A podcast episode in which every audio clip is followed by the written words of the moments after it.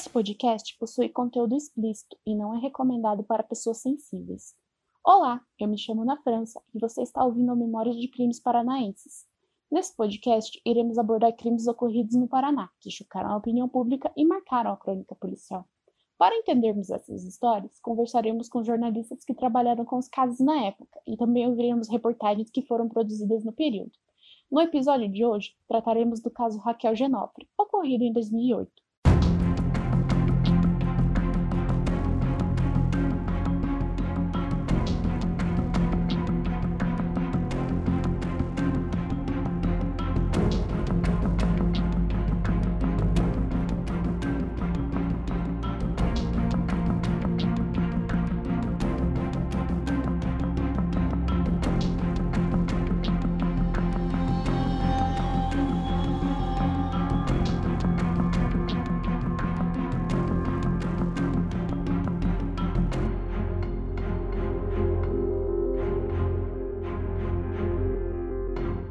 Novembro 2008. O tchau dado por Raquel aos seus colegas é a última lembrança que se tem da menina viva. Nesse 3 de novembro, Raquel carregava orgulhosamente um prêmio de redação que havia ganho na Biblioteca Pública do Paraná. Era um dia de festa, mas o que estava por vir ficaria na memória de uma sociedade inteira. Eram cerca de cinco e meia da tarde quando Raquel Maria Lobo de Oliveira Genofre, de 9 anos, deixou sua escola no centro de Curitiba, em direção à sua casa. A menina se despediu de seus colegas e seguiu pela Rua Voluntários da Pátria, onde deveria ter tomado um ônibus na Praça Rui Barbosa para a Vila Guaíra, periferia de Curitiba. Foi nesse curto trajeto que Raquel desapareceu. Raquel cursava a quarta série no Instituto de Educação Professor Erasmo Piloto, colégio tradicional em Curitiba, e sonhava em ser professora, assim como sua mãe, Maria Cristina Lobo de Oliveira. Há cerca de sete meses, devido ao divórcio de seus pais e também pelo fato de não existir condução que levasse até em casa, Raquel estava fazendo o percurso de ida e volta até o centro sozinha. Mas no dia 3 de novembro, Raquel não embarcou no ônibus que diariamente pegava. Maria Cristina, ao chegar de seu trabalho, estranhou a demora da filha e logo acionou o CICRID, o Serviço de Investigação de Crianças Desaparecidas. Na terça-feira, as buscas por Raquel continuaram, Maria Cristina chegou a acionar emissoras na busca pela filha. A mãe de Raquel ainda checou casa de familiares, amigos e até mesmo hospitais, mas nada foi encontrado. O mistério envolvendo o desaparecimento de Raquel só teria um fim na madrugada de quarta-feira, dia 5. Eram duas e meia da manhã quando um grupo de índios itinerantes notaram a presença de uma mala debaixo da escada em que dormiam, no setor interestadual da rodoferroviária de Curitiba. Imaginando que algum passageiro havia esquecido a mala, Francisco Marcelino, conhecido como Índio, tentou puxá-la, sem sucesso, já que a mala era muito pesada. Então Francisco solicitou a ajuda de um fiscal da Urbis, que ao abrir a mala se deparou com o corpo. A curta história de Raquel terminava tragicamente ali. O corpo da garota foi encontrado dentro da mala, em posição fetal, envolto no lençol e em sacolas plásticas. Raquel ainda apresentava diversos sinais de agressão.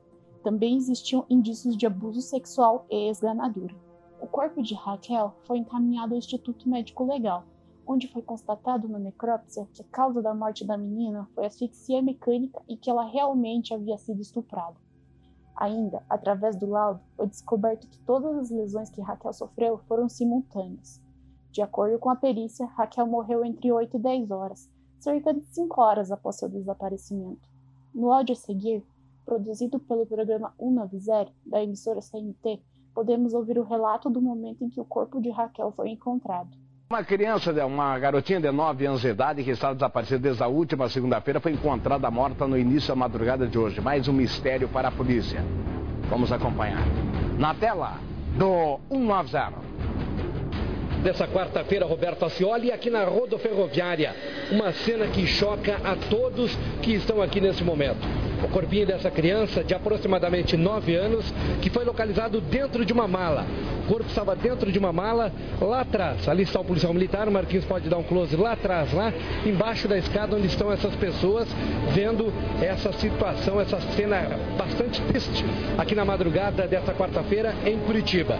Segundo informações, essa criança estaria desaparecida, teria saído para ir a um colégio. A mãe esteve em alguns programas de televisão aqui em Curitiba procurando pela filha na tarde dessa terça-feira comunicando que a filha havia saído para vir ao colégio no centro e infelizmente desapareceu, até ser localizada sem vida dentro dessa mala que você vê pelas imagens aqui na rodoferroviária no centro de Curitiba. A polícia trabalha agora, lá está o Instituto de Criminalística, a perita Clélia levando a mala, o Marquinhos está mostrando, o pessoal da Delegacia de Homicídios por aqui, muitas pessoas, o Marquinhos pode mostrar aqui, ó, muitas pessoas indignadas, assustadas e chocadas com essa cena tétrica dessa criança que pode ter sido violentada, segundo a perita, e acabou sendo assassinada, possivelmente estrangulada. Em volta de muita comoção, o corpo de Raquel foi sepultado no dia 6, no cemitério do Santa Cândida, em Curitiba, enquanto amigos e familiares se despediam da menina, que fora arrancada dos braços deles de forma tão trágica, a Polícia Civil do Paraná montava uma força-tarefa para tentar encontrar o culpado pelo crime.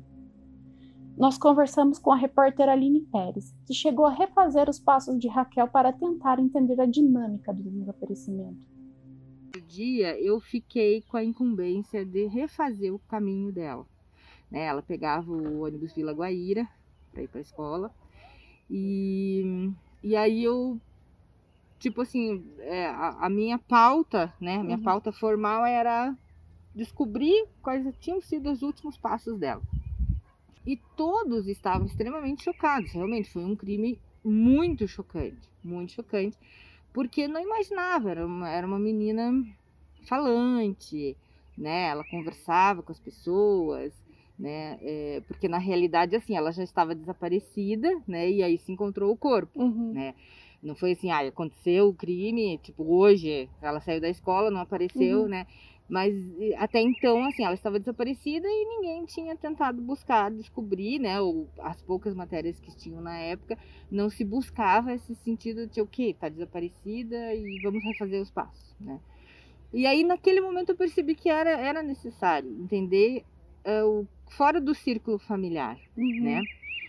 E ali, os, as pessoas que conviviam com ela, naquele ida e vinda da escola, né? Eu conversei, eu fui até a escola, conversei com o pessoal da escola, refiz os passos, né? Não vou me lembrar mais a quantidade de passos que era da saída dela da, do portão. É bem perto, né? É perto da escola, mas eu não, eu lembro que, que eu até abri a minha matéria com o número, uhum. com o número de X passos, ela chegava até o ponto de ônibus. Então ela saiu da, do portão, né, do instituto e veio até a Praça Rui Barbosa, que era praticamente o ponto de ônibus, é muito próximo, né, da, da rua ali. E conversando, conversando, conversando com muitas pessoas. Mãe de Raquel, Maria Cristina Lobo, isolou-se em um sítio para não saber detalhes do crime cruel que havia vitimado sua filha. No dia 9 de novembro, concedeu uma entrevista para o Fantástico, programa exibido na Rede Globo, onde desabafou e relembrou do dia a dia com a filha. Uma criança muito madura. Foi conversado com ela uma semana e meia antes em relação aos perigos, falado abertamente, é claro que com alguns cuidados, né, é, em relação ao que, que cometem com as crianças, tráfico de órgãos, tráfico de crianças, os abusos né, que fazem. Isso nós fizemos bastante. Você acredita que ela é, fazia amizade fácil com estranhos? É, como que era a menina Raquel? Com, com estranhos, não. Ela, ela se fechava sempre no início, mas com o tempo ela, uma criança muito amável, fazia muita amizade, as pessoas realmente Amavam ela muito, muito, muito, muito querida. No celular, cada ligação que recebe lembra o carinho da filha. Um, dois, três e. Mamãe, eu te amo! Você também fala. Mamãe, eu te amo! Mamãe é linda! E agora, quando eu escuto, eu me lembro de quando ela fez como ela fez, que ela tinha esse costume de pegar meu celular e gravar as coisas, fazer gravação de voz. Com certeza. É um toque que eu vou usar enquanto eu estiver viva. Mamãe é linda. Eu te amo. Dois dias após a morte de Raquel, a Delegacia de Homicídios e Proteção à Pessoa divulgou o retrato falado do suspeito de ter assassinado a criança. O retrato falado foi baseado em relatos dos comerciantes e transuentes da roda ferroviária de Curitiba. Uma comerciante afirmou que havia vendido uma mala bastante parecida com a que foi usada pelo assassino da menina. De acordo com a descrição, o homem teria aproximadamente 50 anos, 1,68 de altura e cerca de 70 quilos. Ele seria moreno, com cabelos castanhos, olhos claros e levemente calvo. No dia 9 de novembro, Jorge Pedroso Cunha foi detido em Itajaí, litoral catarinense, sob a acusação de ter assassinado Raquel. Pedroso já havia cumprido pena durante 18 anos pelos crimes de estupro e homicídio no Paraná. Em 2007, foi acusado de atentado violento ao pudor praticado contra o menino. Mas após a confrontação genética, o envolvimento de Jorge com a morte de Raquel foi descartado. A repórter Aline Pérez chegou a ficar frente a frente com o então principal suspeito, posteriormente descartado, Jorge Cunha. Ela relatou como foi a experiência de ter tido contato com um pedófilo confesso. Muita adrenalina, porque eu queria continuar seguindo a minha linha de pensamento. Eu ouvia coisas que para mim eram revoltantes, né? Porque até aí eu mesmo perguntei, né? E ao mesmo tempo ele ficava o tempo todo querendo me tirar do sério. E aquilo, assim, foi extenuante, foi extremamente extenuante. Imagina, eu fiquei sentada, mas quando eu saí de lá, meu corpo doía inteiro, minha cabeça doía, eu tava com fome, né? Porque eu não tinha comido direito e tal. A busca pelo assassino de Raquel se tornou mais árdua, pois na roda ferroviária de Curitiba não existiam câmeras de segurança em seu interior, somente em seu exterior. Dessa região monitorada e de áreas próximas ao colégio onde Raquel estudava, foram verificadas cerca de 120 horas de imagens. O computador de Raquel também foi verificado, visando descartar um possível contato virtual. Objetos que foram encontrados junto do corpo de Raquel, como os sacos plásticos e os lençóis, também foram investigados, mas nada foi descoberto. As sacolas já não eram utilizadas pelo mercado há mais de um ano e o lençol era comum, vendido por lojas populares. Os materiais pessoais de Raquel, bem como seus tênis e seu troféu, nunca foram encontrados. Segundo a delegada Vanessa Alice, que ficou responsável pelo inquérito que investigava a morte de Raquel por mais de três anos, mais de 100 exames de DNA foram realizados e várias testemunhas, entre amigos, familiares e pessoas interessadas pelo caso, foram ouvidas. Neste período, segundo Aline Pérez, muitas suposições e teorias foram levantadas, mas nenhuma pista era capaz de revelar o paradeiro do assassino de Raquel. É, é, se imaginou que podia ser alguém muito próximo da escola, que tinha né, aqueles comérciozinhos, tinha uma lan house ali perto, também, também se levantou naquela época, que era alguém que podia estar olhando na hora que ela saísse, que sabia dessa rotina, de como que ela fazia, o que, que ela não fazia e tal. Em 2012, a Delegacia de Homicídios, comandada por Rubens Recalcati, assumiu o caso. No início do ano de 2013, um novo suspeito foi apresentado. Recalcati revelou que o retrato falado era decorrente de uma nova fase da investigação. O suspeito era descrito sendo um homem de pele branca, olhos verdes, cabelo preto, curto, levemente grisalho. De acordo com a polícia, na época, o suspeito aparentava ter no máximo 40 anos. Delegado, o retrato falado foi divulgado no dia de ontem. A polícia tem recebido já outras informações através dessa fotografia, dessa nova informação divulgada no Brasil Urgente também, delegado? Olha, nós, a partir do momento que assumimos esse inquérito, ele estava antes com a doutora Vanessa lá no COP, e agora, a questão de uns dois ou três meses, ele veio para nós. Nós passamos a trabalhar no inquérito, Passamos a reouvir algumas pessoas já ouvidas, fazer algumas perícias, ouvindo novas pessoas, novos suspeitos, novas informações que foram surgindo, nós fomos trabalhando. E a partir daí nós divulgamos este retrato falado, com essas novas características mais evidentes, mais claras, mais contundentes. E a partir do momento que foi divulgado, passamos a receber uma série de informações, informações essas que estamos trabalhando agora, evidentemente. A delegacia toda está empenhada na investigação, mas temos um grupo mais restrito que trabalha diretamente só com isso. Em 2015, quando o crime completou sete anos, familiares e amigos se reuniram na rodoferroviária de Curitiba para protestar contra a impunidade. A mãe de Raquel, em entrevista, definiu o dia como sendo extremamente triste e frustrante, pois a família ainda não tinha uma resposta sobre o que teria acontecido com a pequena. Onze anos após o assassinato, a família de Raquel e a sociedade paranaense finalmente obtiveram a resposta que tanto ansiavam. Em 18 de setembro de 2019, a Secretaria de Segurança Pública do Paraná confirmou a identidade do autor do crime. A identificação só foi possível graças à comparação genética, que ocorreu via a integração de dados entre Paraná, São Paulo e Brasília. Houve cruzamento do material genético encontrado no corpo de Raquel com o DNA colhido de um homem em São Paulo, por meio do Banco Nacional de Perfis Genéticos.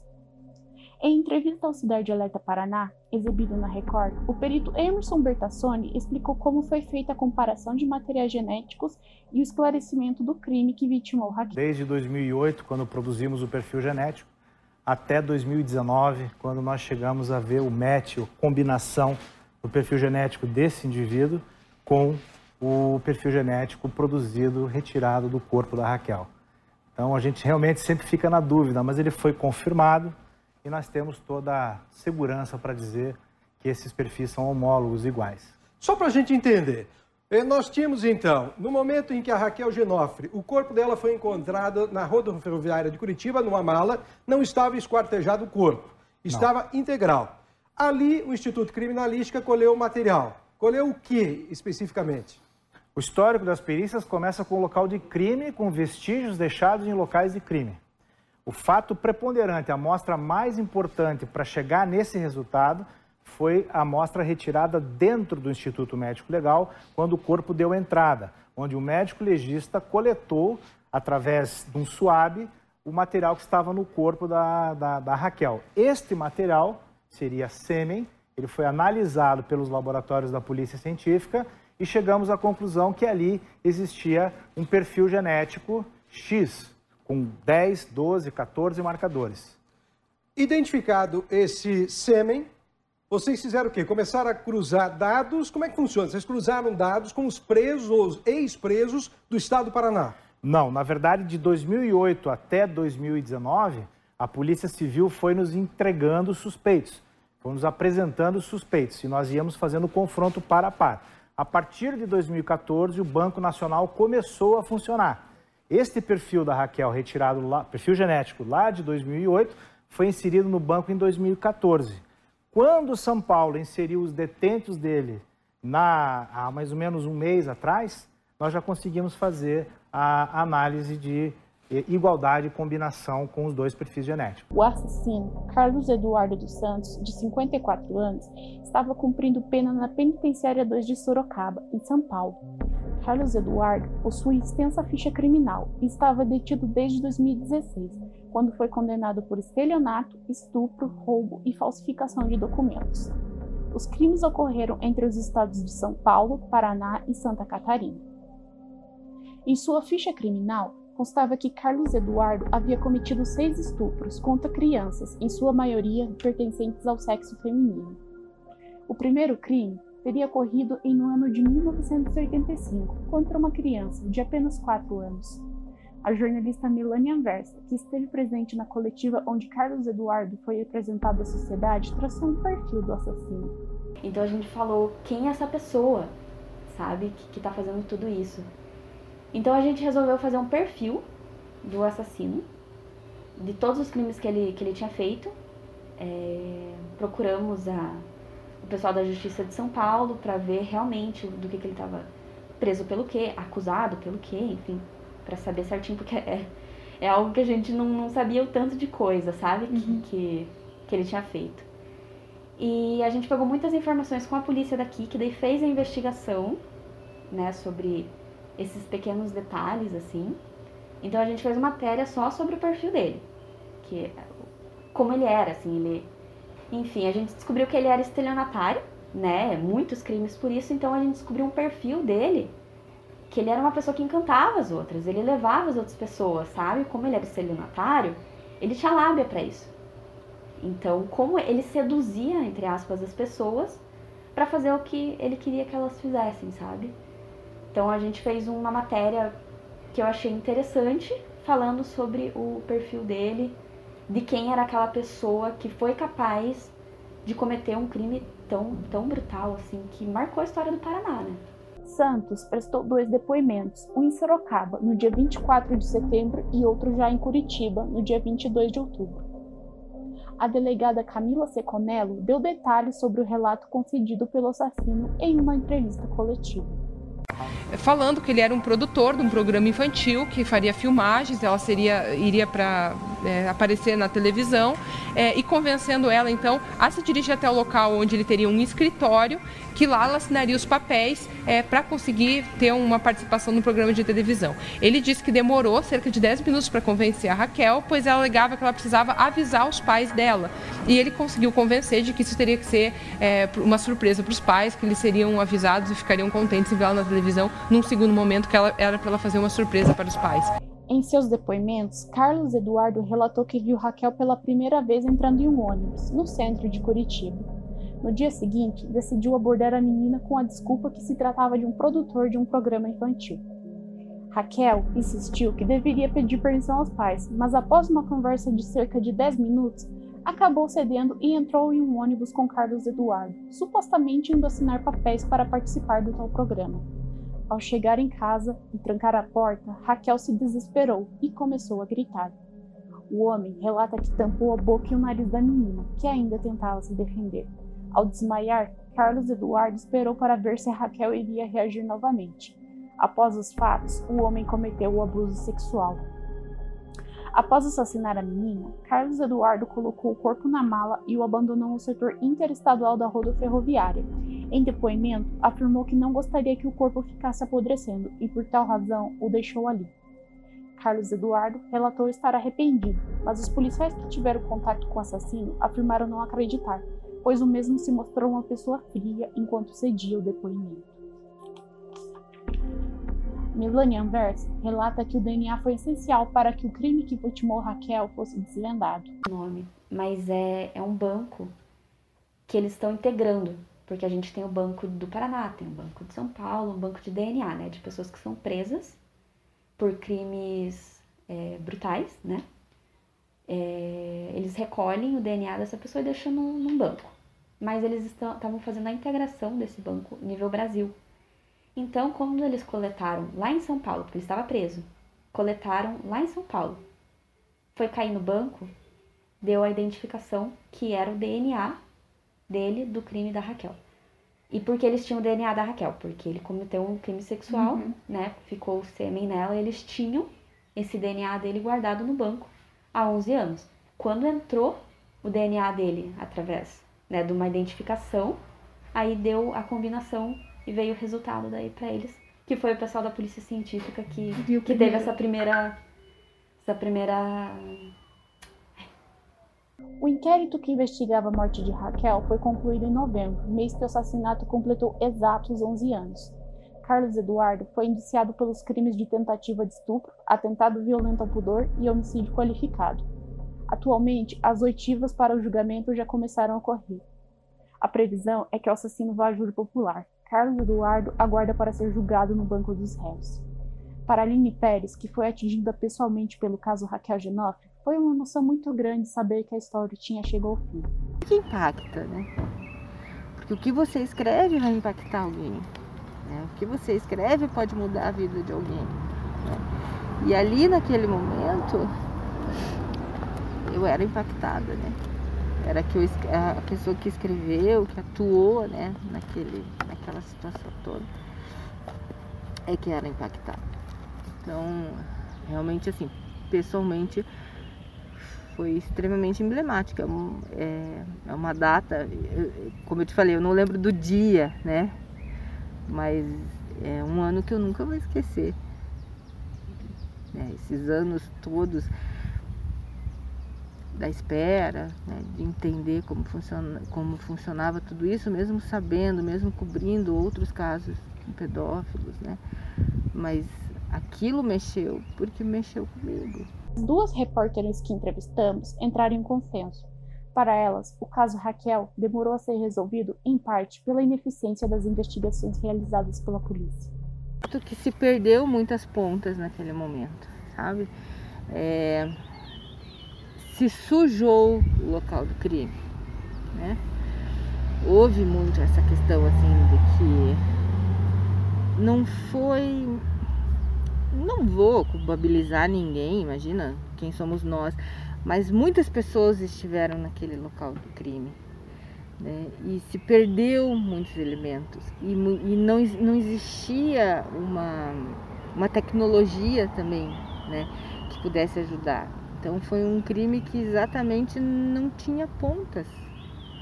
Né? Se ia para muitos lugares, né? o hotel com, com, com lençol, se buscavam os locais que ela transitava, né, para conversar com as pessoas, a questão do ônibus, que poderia ter sido um dos caminhos, né, desse olhar de quem tivesse sequestrado. Aí depois surgiu a questão do troféu, né, que ela tinha ganhado o troféu de matemática e um na época o investigador chegou e me falou em off que tinham encontrado lá no Parolim, que aí houve aquela vertente de envolvimentos no Parolim, sabe? Então, assim, foram muitas situações levando. E nunca se provou, né? Se esse troféu estava lá ou não. Então, assim, foram muitas situações que foram levantadas exatamente para tentar dar um norte nessa situação e que, e que nunca teve. Eu acho que foi um pouco de. É difícil a gente falar, né? Mas eu acho que foi um pouco de ineficiência da polícia porque ele estava é, dormindo lá perto, eu esqueci o nome daqueles. Eu li na reportagem, ele estava ali na Pearl, né? É, não era hotel, esqueci o nome do, do que que era aquilo. Enfim, ele estava em... Uma pensãozinha, né? Isso, né? ele ficava em pensões ali perto, sabe? E a polícia disse que verificou com, com todos, foi atrás de linha de ônibus, que ele poderia... Enfim, não sei como não encontraram ele. Entendo que ele vagava muito entre Paraná e São Paulo, ele cometeu muitos crimes em São Paulo, então ele cometeu aqui e saiu, né? Mas é complicado porque quanto mais o tempo passa, mais difícil é você descobrir o culpado. As pessoas nem estavam esperando, né? Sim, não. Acho que assim, além dos, dos pais dela, ninguém mais acreditava que isso seria possível, assim. Isso só foi possível porque eles tinham o DNA dela, dele, desculpa se não tivesse o DNA, não teria como, sabe? Eu acho que teve muitas falhas na, na investigação, minha opinião pessoal, assim. Não posso dizer na época como foi o trabalho da polícia, enfim, mas acho difícil você ter, assim, uma pessoa que observava ela há muito tempo, que estava ali perto. No centro, né? No Testemunha. Centro. É, exatamente, não, não consegui encontrar ele, assim, porque eles tinham a prova, enfim, eles tiveram problemas com imagens de câmeras que não, não encontraram. Mas achei difícil, assim, acho. Em 13 de outubro de 2020, a Câmara de Vereadores aprovou um projeto para homenagear Raquel, dando seu nome a algum logradouro da cidade, ou seja, alguma rua, praça ou jardim, assim como sua mãe, Maria Cristina Lobo, havia sugerido.